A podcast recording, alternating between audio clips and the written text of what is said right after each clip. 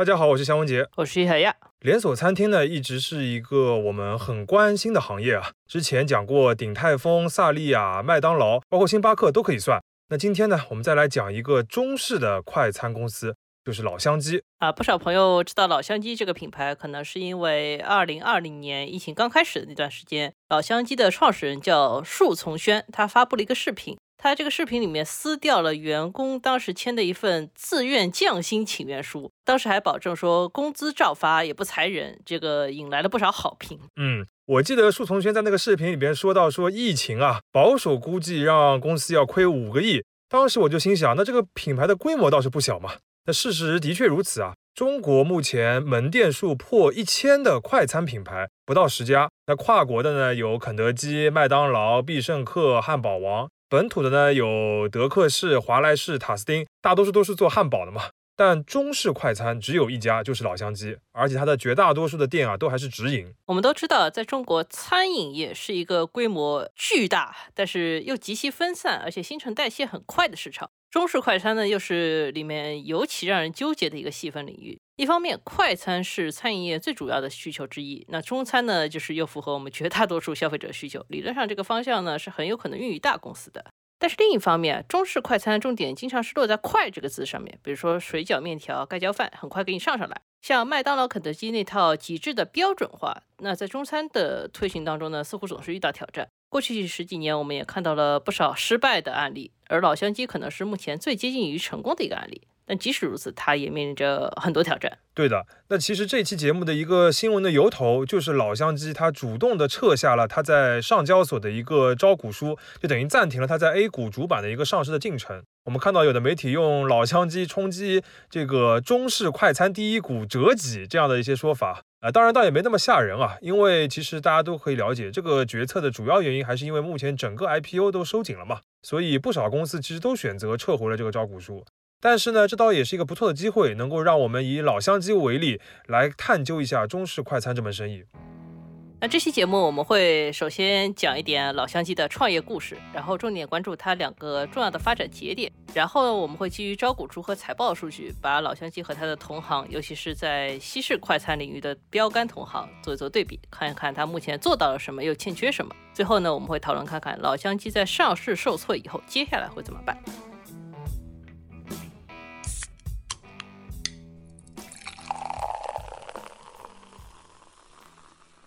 这里是商业就是这样。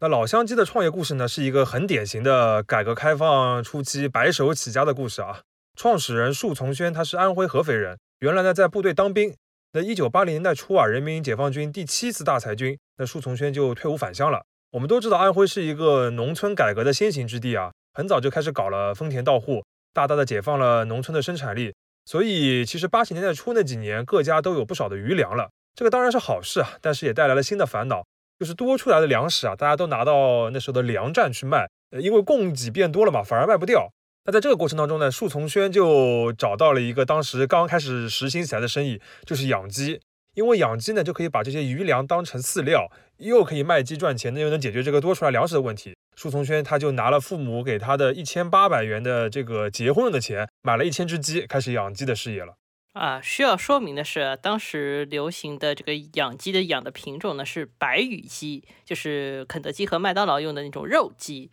白羽鸡的生长速度很快，四十八天就能够出栏，就可以拿出去卖了。但是呢，树丛轩当时没有从众，他选择了一种出栏时间更长，但是口味更好的本地的肥西老母鸡。这个选择对未来的老乡鸡的发展其实至关重要的。对的，很快事情证明这个选择没有错啊，因为这个老母鸡的口味好，所以它的价格卖得更高，利润也更高。所以树丛圈的这个养鸡场呢越开越大，它甚至开始技术输出啊，带一些村民一起来养鸡。到了九十年代的时候，它的这个养鸡场的规模就已经达到了每期出栏要在五十万余以上，就这个规模能够到五十万只鸡这个水平，是合肥乃至安徽最大的养鸡户之一了。我们看到树从轩的自述里面曾经讲到，他有好几年都是一直待在鸡舍里的。对于养鸡这个事情已经熟悉到，仅仅听声音就知道这个鸡长到多大的程度了，可以说是一个顶级的养鸡专家了。是啊，但就像改革开放初期很多生意一样，一开始因为物资紧缺嘛，所以你卖什么都不愁卖。但随着市场发展起来，供给逐渐充沛了，那你先发的这个红利就逐渐消失了。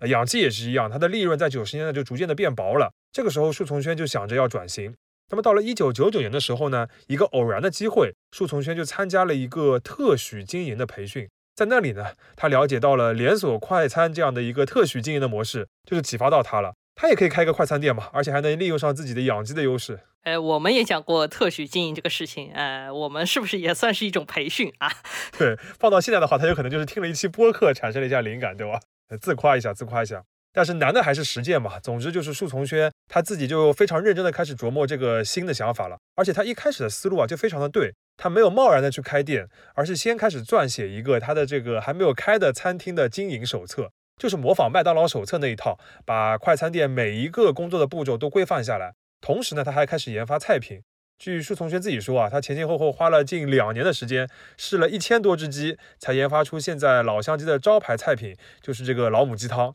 当然啊，这些细节我觉得可能属于事后美谈吧，你也无从证明他到底吃了多少只鸡，对吧？但是管理细则和招牌产品这两点，确实他抓得很准，说明树丛轩那个培训的课程也没有白上。而且鸡汤确实是现在老乡鸡都是一个招牌产品，在他的招股书里面可以看到，其他的菜品都是按类别分的，比如什么米饭类啊、肉类等等的，但是鸡汤单独占了一个门类，而且占到这个公司营收的百分之十。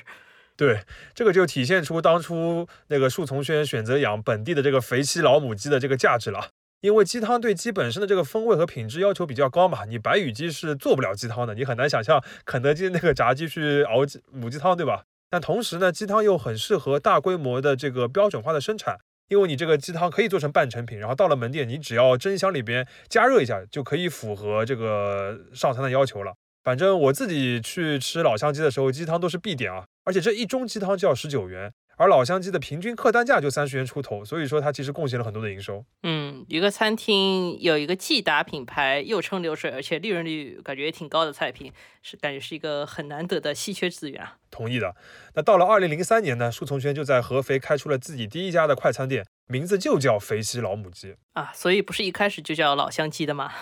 没错。那这个改名呢，就是老乡鸡发展过程当中第二个重要的节点。我们先说一下原来这个名字啊，就是肥西老母鸡。所谓的肥西呢，就是合肥西部的一个地区的简称嘛。据说肥西老母鸡和当地的一句谚语还很相关，所以呢，这个餐厅的名字在当地是朗朗上口的。加上这个鸡汤的味道确实不错，又是物美价廉的快餐嘛，所以肥西老母鸡很快就在合肥和安徽打开局面了，成为了本地一个很强势的餐饮品牌。啊，如果有合肥的听友可以留言帮我们确认一下，是不是有这么一句谚语啊？对的，那这里呢，我们还插播一个点，就是树从轩最早不是学的麦当劳那套特许经营的那个培训嘛，但是他其实在合肥的时候搞的都是直营的快餐店。呃，我觉得一大原因还是因为它初期只在安徽发展，然后就是又比较熟悉本地，就不太需要加盟商来做。加盟其实还是跟更大范围的，比如说，比如说一个半个国家级别的一个区域，或者说整个国家，甚至是全球的一种连锁会比较适配。后面我们还会展开说这个点啊。嗯，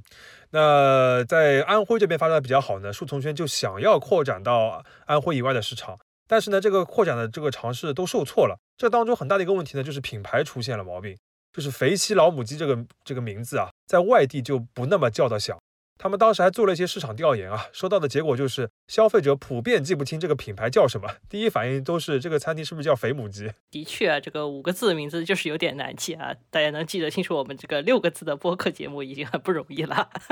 呃，而且像安徽之外的朋友未必对于肥西这个称呼有什么概念。我第一次听到肥西也觉得很奇怪啊。对的，对的，对的。所以在二零一一年的时候呢，树从轩就请到了一个品牌咨询机构叫特劳特。而对方给出的操作方案就是你要改品牌名字。顺便说一下，当年这个肥西老母鸡这个公司一年的利润也就六百多万，而请特劳特的这个咨询费用一次性就是四百万，等于说你这个公司大半年赚的钱都给了一个咨询公司，而且是一次性预付出去的。那对于一个白手起家老板来说，我觉得这个是需要下一点决心的。对的，而且这个咨询公司给出的是改名这种这么大的一个方案，那对于这个老板来说，要下的决心就更大了。据说当时树从轩在特劳特中国的董事长邓德龙的办公室里边，听完了他这个方案这个 present 之后呢，他就沉默了一会儿，然后说能不能让我抽一支烟？据说邓德龙的办公室从来不让抽烟的，但他破例同意了这个要求。然后抽完这支烟之后，树从轩就说：“我同意改名。”啊，一根价值四百万的烟，这个魄力还是有点值的。对，而且树丛轩更夸张的是，他选择了一种非常激进的改名方式，就是事先不告知消费者，就突然切换他那么多家店的名字。呃，是不是有一点任性啊？毕竟不是说所有的顾客都会把你这个名字念错吧？对，呃，这么做的好处呢，我觉得有可能是能构成一个新闻的事件，而且最大程度的快速打响新品牌的名号。但风险呢，就是有可能会引发一些负面的舆情嘛，甚至损失一些长期积累的本地用户。不过事后证明啊，他这个决策很大胆，但是效果是比较好的。且不说老乡鸡这个名字本身怎么样啊，但它至少能在更大的范围的市场叫得响，而且突然的改名呢，确实带来了一定的这个事件营销的效果。就是经过一系列传播，在合肥本地这个大本营，消费者也接触了这个新的名字。那之后呢，老乡鸡就开始加快了它走出安徽的这个步伐。二零一六年的时候，老乡鸡就进入了武汉和南京。二零一九年呢，又进入了上海。目前在这三座大城市，它的门店总数已经累计超过了三百家。整个老乡鸡的门店数呢，也在二零二二年正式的突破了一千家这个大关。值得一提的是，特劳特这个方案当时除了改名，其实还有一些别的东西，比如说有一个定位也非常重要，就是干净卫生。嗯，这个词让我想到有段时间汉庭的 slogan 也是这个，叫“爱干净住汉庭”嘛。这个据说也是咨询公司帮他们起的。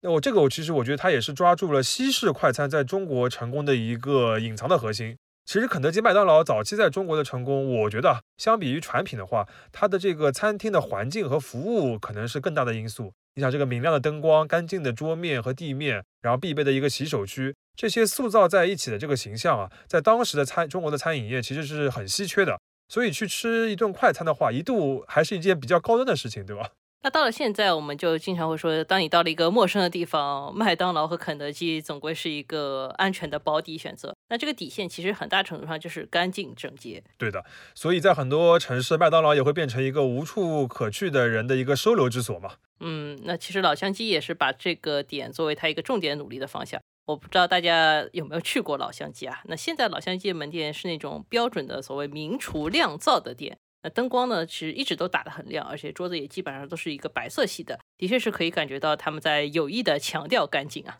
这个改名的方案如此成功，那老乡鸡和特劳特的合作其实也延续了很久啊。我们在招股书里面就看到，在二零一九年末和二零二二年六月末这两期的这个财报里面，老乡鸡都计入了一个预付费的用款，都超过了一千万元，还是蛮大的一笔钱啊。而这些钱呢，主要就是用来预先支付给特劳特的一个咨询费。简单小结一下，老乡鸡的发展过程中最重要的两个点，一个是从养鸡跨行跨到去开餐厅，看上去呢这是产业链上面的一个贯通的过程，就是你往下游去走了。但实际上呢，这就相当于一个种棉花的种植商去改做时装品牌，这个当中还是隔了好几座山的。这个跨越能够成功呢，首先还是体现出创始人苏崇轩他有一个魄力，其次他有方向感。第二呢，就是改名和重新定位，这个就帮助老乡鸡走出合肥，也跻身了国内一线的中式快餐品牌。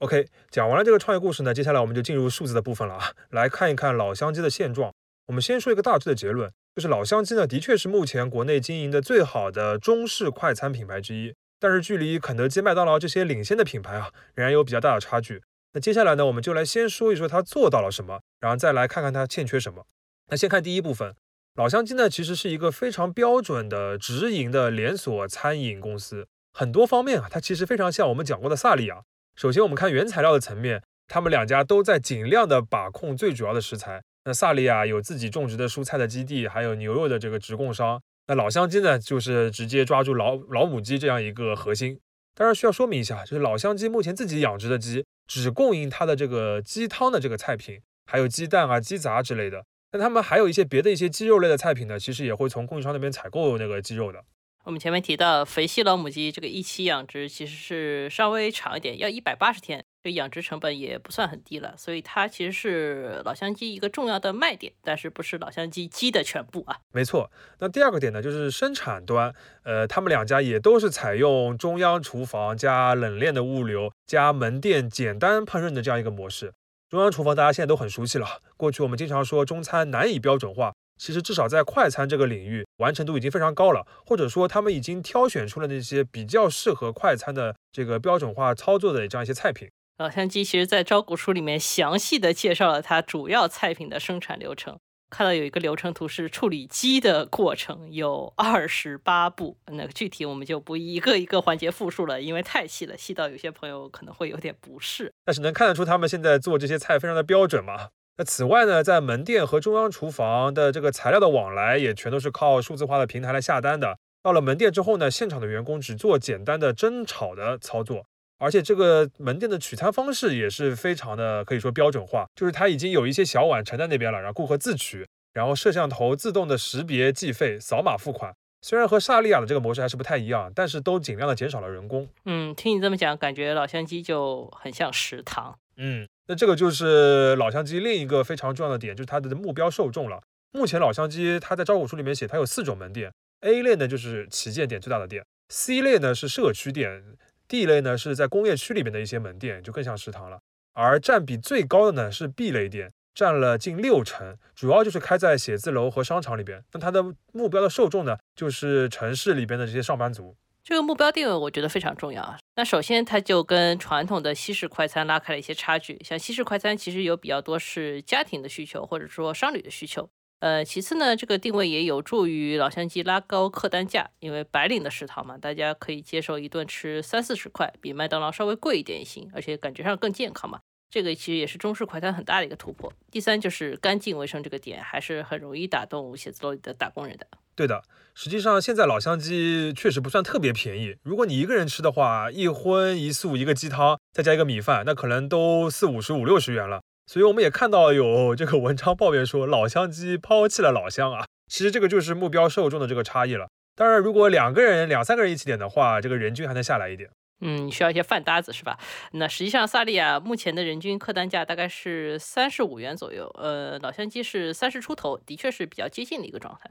那说到这里呢，我们就要提一个跟老乡鸡更相似也更直接的一个竞争对手啊，就是乡村鸡。乡村鸡旗下的门店数其实比老乡鸡还要多几十家呢，但是因为这些店是分属两个品牌，分别是乡村鸡本身，还有一个叫大米先生，所以他们这两个品牌各自的门店其实还是不如老乡鸡的。那这个乡村鸡它的大本营呢是在川渝地区，它主打的菜呢是宫保鸡丁，而大米先生呢是一个二零一一年孵化起来的一个新品牌，和老乡鸡的这个改名的时间其实差不多啊，而且它的定位也跟老乡鸡非常的像，目前也在大举的进入华东市场，尤其是这些大城市。它的目标受众呢，也是上班族的这个食堂，所以在上海的一些商场和地下餐饮层，我就经常看到这两个品牌一起开在地下。那说起来，这两家的确有很多相似之处啊，我一度分不清楚这两个品牌，因为他们首先都是直营的中式快餐品牌嘛，其次都是从一个地区品牌起家的。然后现在都在全国拓展，而且都在冲击 IPO。呃，其实此前乡村基曾经在纽交所上市过，但是因为业绩不是很好，就退市了。然后现在呢，其实在冲击港股上市啊。因为两家公司都有比较完整的近期的财务数据嘛，所以我们其实可以大致的比较一下他们的经营状况，也能帮助我们从这个财务的模型上面理解一下中式快餐现在的这个情况。这里我们就简单的举一下单店的这个收支模型这样一个案例啊，我应该会更直观一点。我们参考了东吴证券和华泰证券的一个研报，然后再用招股书的这个数字简单的算了一下，呃，我们觉得他们这个估算的模型大致还是可靠的。当然，这个只是一个估算，而且他们都是以成熟的门店为标准的，所以这个只是参考，不是说你投钱做生意的话，真的可以按照这个来那考虑回本的这个过程。那一个老乡鸡的门店呢，它每个月的营业额大约是四十五万元左右。然后每个月的支出呢，最大头就是原材料和耗材嘛，大约是十七万，那就占了百分之三十七。那人工呢，大约是八万到十万左右，那接近两成。剩下的就是租金、水电、外卖、平台费，还有一些折旧，加在一起大约是十三万。那全都扣完了之后，最后剩下的就是他单店的这个运营的利润啊，是四到五万元一个月。也就是说，他单店的这个运营的利润率呢，是在百分之九左右。呃，百分之九这个数字，作为一个连锁快餐品牌来说，单店层面还不错。嗯，不算特别高，也不算特别差，算比较能接受的一个数字。对的。呃，再来看看大米先生的话，因为它一个每个门店的这个面积啊，还有就前期的投入比老乡鸡要小一些，所以我们按比例来折算的话，其实它支出的各个部分的这个占比啊，和老乡鸡都差不多的。但它的收入呢，要稍微少一些。呃，其实就是因为老乡鸡的这个客单价是在三十元左右。而大米先生呢，要略低一些，是在二十五元左右。这个我觉得也跟目前大米先生主要就是门店分布的区域有关系，因为他们现在还是在川渝和华中地区的店会多一些，那这些地区的客单价其实也相对会低一点。嗯，还有一点要说明的就是啊，我们在东吴证券的研报里边看到了它这个单店模型的对比，里边大米先生这个运营利润率要超过百分之十，比老乡鸡其实是要高的。但是啊，它里边列的这个员工的人均薪酬这一项只有老乡鸡的一半，这个数字呢其实值得商榷一下。因为根据乡村鸡的招股书啊，它的人均薪酬和老乡鸡其实是差不多的。然后我们算了一下，平均的单店员工呢也都是十五人左右，也是差不多的。所以照道来说，他们的这个人员工的这个薪酬的差距应该没有那么大。如果修正了这样一个偏差之后呢，其实大米先生的门店运营利润率会略低于老乡鸡的。对，不管怎么样吧，老乡鸡的确是目前的直营中式快餐连锁里面的经营水平的一个标杆，因为它建立了一套能够辐射千店级别的从原材料到门店的管理系统，而且实现了一个可以持续赚钱的单店模型。嗯，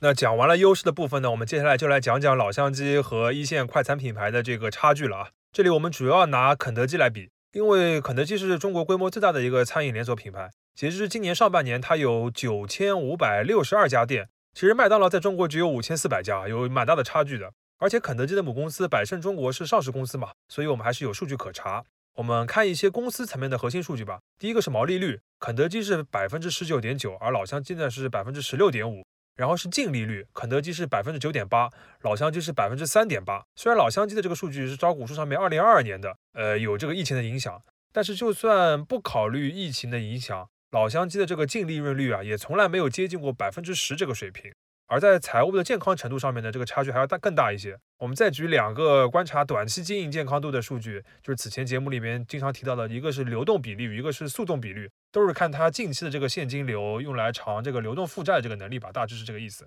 那肯德基呢，这两个数据都超过了一点五，而老乡鸡都是不足一的。我们过去讲过一个简单的。判断就是流动比率最好是在二以上，那至少要在一点五以上才算是一个比较健康的公司。你前面说老乡鸡都不足一，这个数据就令人有点担心了。招股书呢对这个问题也有解释的，他是说二零二一年起呢，根据最新的一个租赁的会计的准则啊，门店的租赁费用都是要被计入流动负债的。那对于老乡鸡这样要租很多店面的公司来说呢，它就会让它的这个流动负债提升蛮多的。但另一方面呢，这个也会让原本这个租金的摊销这部分的这个费用扣掉，所以它的这个净利润啊会更高。所以其实这是个财务上的一个变化，就是一高一低了。但即便去除这个会计准则调整的影响，我们大致估算了一下，老乡鸡的流动比例也就在一左右，其实还是不太理想的。嗯，这个差距原因我觉得还是很综合的，呃，其实也不太能这么比，因为像老乡鸡目前正在扩张期嘛，然后它投资比较多，当然有些经营细节上面的差距。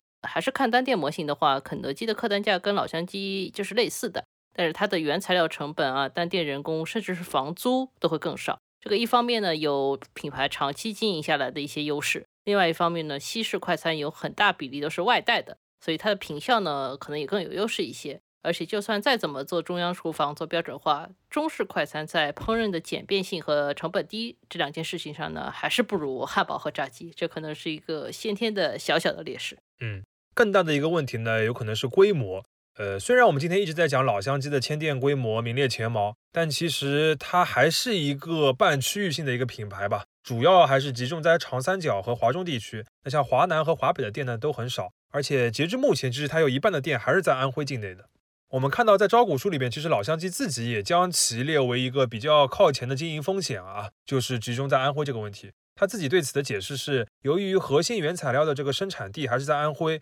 然后再加上物流的限制，所以它目前还覆盖不了更广阔的地区。嗯，我稍微有点疑问啊，这里，因为这种中央厨房制作好的半成品，理论上都是可以通过冷链运输的吧？对，但是因为冷链运输的成本还是很高嘛，你一个中央厨房或者一个生产基地要辐射全国或者更大范围的这个餐厅，其实是比较困难的，也是划不来的。那像那些做到全国连锁的餐厅啊，其实都要建立各个区域的一些原材料的基地和中央厨房的。你像海底捞啊，包括九毛九啊，都是这样的。那同样直营的萨利啊，它虽然覆盖的规模更广，但其实也就是千店水平嘛，对吧？嗯，那树崇山自己就说，直营这个模式是有很明显的规模上限的。呃，现在老乡鸡能够开到一千家，那再多能开到两千家、三千家嘛？嗯，其实有点难度的。那探索加盟其实是这个公司的必经之路。对的，那这个其实就是一个非常重要的点啊。之前我们一直在强调，老乡鸡做到这个直营签店的规模非常不容易，但另外一方面也就说明它这个天花板的问题。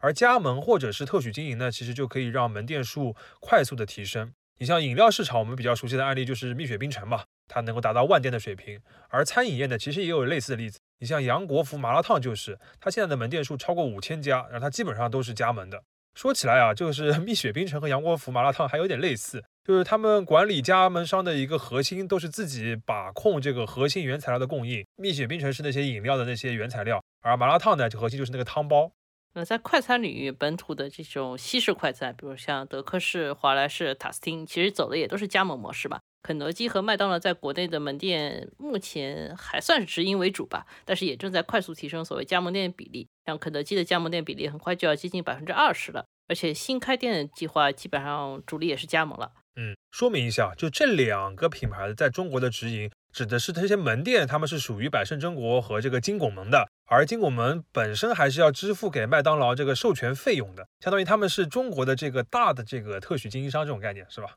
对的，就是唯一的特许经营商，那我们就把它视作一种直营吧。呃，话说回来，目前老乡鸡其实也不是完全的直营模式，它也有超过一百家加盟店的，但是这个加盟店对它的收入贡献占比还不到百分之十，是一个比较小的比。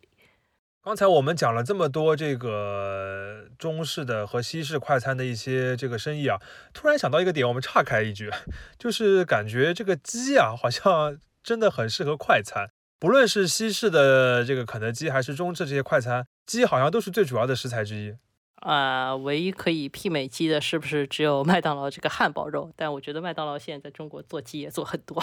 对的，我们就稍微研究了一下，就发现这个事情其实还是蛮合理的。就首先鸡肉啊，它方便烹饪，能够快速的变熟，这个就很适合讲求速度的快餐嘛。其次呢，鸡肉本身没有很明显的味道，所以它适合各种烹饪的方式。其实这个也是肉类里面比较少见的一个特质。第三点呢，我觉得也是最主要的因素，就是它鸡的这个饲养成本相对较低。首先它大规模的饲养的门槛比较低，它不像牛肉一样需要很大的这个饲养的空间，这点呢就很适合中国市场。其次，它的养殖速度呢也比较快。你像我们前面讲的这个白羽鸡，四十八天就能出栏，呃，即使这个肥西老母鸡一百八十天也能出栏，比牛羊肉还是快很多嘛。还有就是鸡的这个饲料成本也比较低，呃，饲料是养殖当中最主要的一个成本项，而鸡啊，它的这个饲料转化率在肉类里面是比较优秀的。一只鸡它增加一斤的这个重量，所需要的这个饲料，相比于猪牛羊同比例都要更少。这个呢，就能让鸡 成为比较容易大规模、低成本获取的这个餐饮的原材料。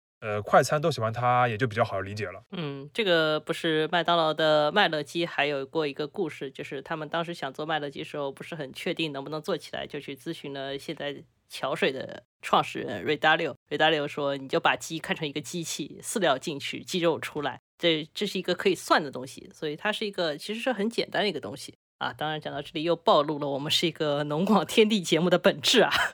呃，我觉得还是稍微再补充一点吧，就是鸡肉的受众范围其实是更广的，不同区域、不同民族和不同饮食习惯的人其实都爱吃鸡。那不像猪肉和牛肉，其实都稍稍有一些限制，所以对于讲究多店连锁的快餐来说，鸡肉也更适合铺开。同意。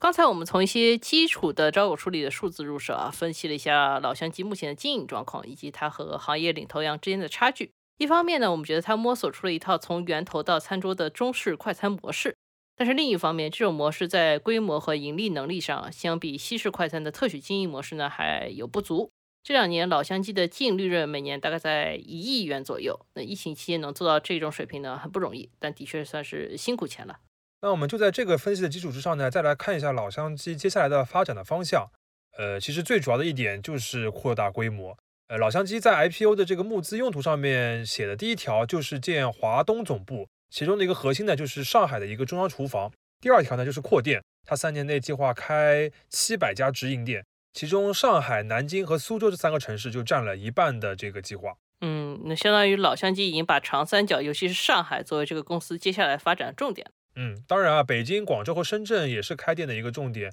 也开了要五十家，甚甚至更多。可以说，这个大城市的上班族这个重心是很明确了。那这么来看的话，虽然我们节目开头说暂停 IPO 并不是老乡鸡自己的问题，但是这个对于老乡鸡来说影响还是有一些的，因为它失去了一个最理想的扩张的资金来源。而另一方面，在加盟这件事情上呢，其实我们就没有在招股书里边看到有具体的计划啊。那树从焕自己也会说，他们加盟很重视，但是也会很谨慎。呃，比如说一定要让加盟商赚钱啊，一定要挑比较好的加盟商啊，等等的。但我相信他肯定会在接下来的这个发展过程当中提高加盟的比例，因为直营的这个天花板真的很明显。嗯，因为像开放加盟或者快速扩张呢，确实会带来很多风险。老乡鸡实现目前的直营规模呢，其实也是不断在解决连锁的问题当中走过来的。有一个小例子，就是老乡鸡的招股书里面记录了一笔二零一九年的营业外支出，这个支出有一千多万，是不小数字。那这个支出名目叫职务侵占损失，是二零一七年老乡鸡在江苏的一位财务经理伪造了这个地区门店的支付宝付款记录，从公司挪用了一笔资金。这个当中呢，其实公司的财务管理有一个挺明显的风险，就是当时公司的支付宝刚刚开通，给这位经理提供了转账的权限，但是没有转账的限额。呃，在此之后呢，老乡鸡就建立了专门的资金结算中心，子公司的资金账户都集中管理，才规避了这种风险。可以看到啊，即便是直营，都需要在这些重大的经验教训当中不断的完善管理。那你要做加盟的话，其实风险还会更多。说到这里呢，这期节目关于老乡鸡的这个探讨就差不多了。最后啊，我们想岔开来说一个中式快餐早期的失败案例，就是百胜中国推出的东方既白，也是肯德基的兄弟品牌啊。我们前面说老乡鸡目前的知名度还是区域性的，那东方既白就更是了，它的门店巅峰时期其实也就只有三十家。不过东方既白成立的非常早，我们查了一下是二零零四年，可以算是国内比较早一批尝试中式快餐品牌了。对，而且一开始它的声势非常大，因为是百胜中国做的嘛，而且东方既白这个名字又取自苏轼的词。我记得媒体采访当时百胜中国的这个总裁苏进士的时候，就说：“你这个品牌名是不是你自己起的？”嗯，我觉得这个名字其实也算是它的失败原因之一吧，因为名字太雅了，实在很难跟快餐联系在一起。对，其实我们和现在的老乡鸡和乡村鸡这些公司一对比，就能发现东方既白的这个失败原因有很多啊。首先就是定位，东方既白一上来就开在这个大城市的热门商场，或者是火车站、飞机场这些租金很贵的地方，而且也没有明确的瞄准上班族这个市场，而且当时的客单价就超过了三十元，在那个时候其实是蛮贵的。那这个呢，就让它失去了一个蛮重要的客群。其次就是产品，虽然它的名号是中式快餐啊，但实际上它的菜品非常的模糊。似乎是一个转型到一半的必胜客和肯德基的这个混合体。我们看了一下二零一二年的一份菜单，里边菜品嘛有两百多个。我报一些菜名啊，主食有猪排面、照烧鸡腿饭、小鸡蘑菇饭，然后还有个下午茶菜单，里边有蛋挞、布丁、紫米露和新奥尔良烤翅。感觉是一个什么极限缝合怪啊！感觉就是这个公司的产品部门接到任务，说你给我搞一个中式菜单出来，然后研发部门就就着自己已有的材料随便改一改，然后说这个其实就算中式了吧？就是这种感觉，反正就是完全不是从消费者的需求出发的。而且也更加不可能有母鸡汤啊，或者说是什么小炒肉、宫保鸡丁这样的一些招牌菜了。其实后来到了二零二零年的时候，东方既白大改过一次定位，变成了一个以包子为核心的点心店了，但已经为时已晚。那我们举东方既白这个例子呢，其实是为了说明餐饮就是一个很复杂的行业，即使同样是快餐，同样是中式快餐，不同的菜式之间经验也不太能转移。而老乡鸡和他们同行。最大的价值之一就是他们从中餐本身出发，探索出来一个大规模连锁的路径。当然，同时啊，中餐本身也是一个天然的护城河。呃，就是会有很多很多的人，即便我要快速的解决一顿饭，但是想吃的呢还是中餐。但这个人群，它背后代表的是一个数万亿元级别的一个大市场，它足够的容纳几个大公司。这个呢，也是老乡鸡和他同行现在创业的一个基础吧。那接下来，老乡鸡这些公司要证明，就是自己能够从一千家店迈向五千家店，甚至一万家店，从区域连锁走向全国连锁。对于连锁快餐来说，规模永远是最大的考验。商业就是这样。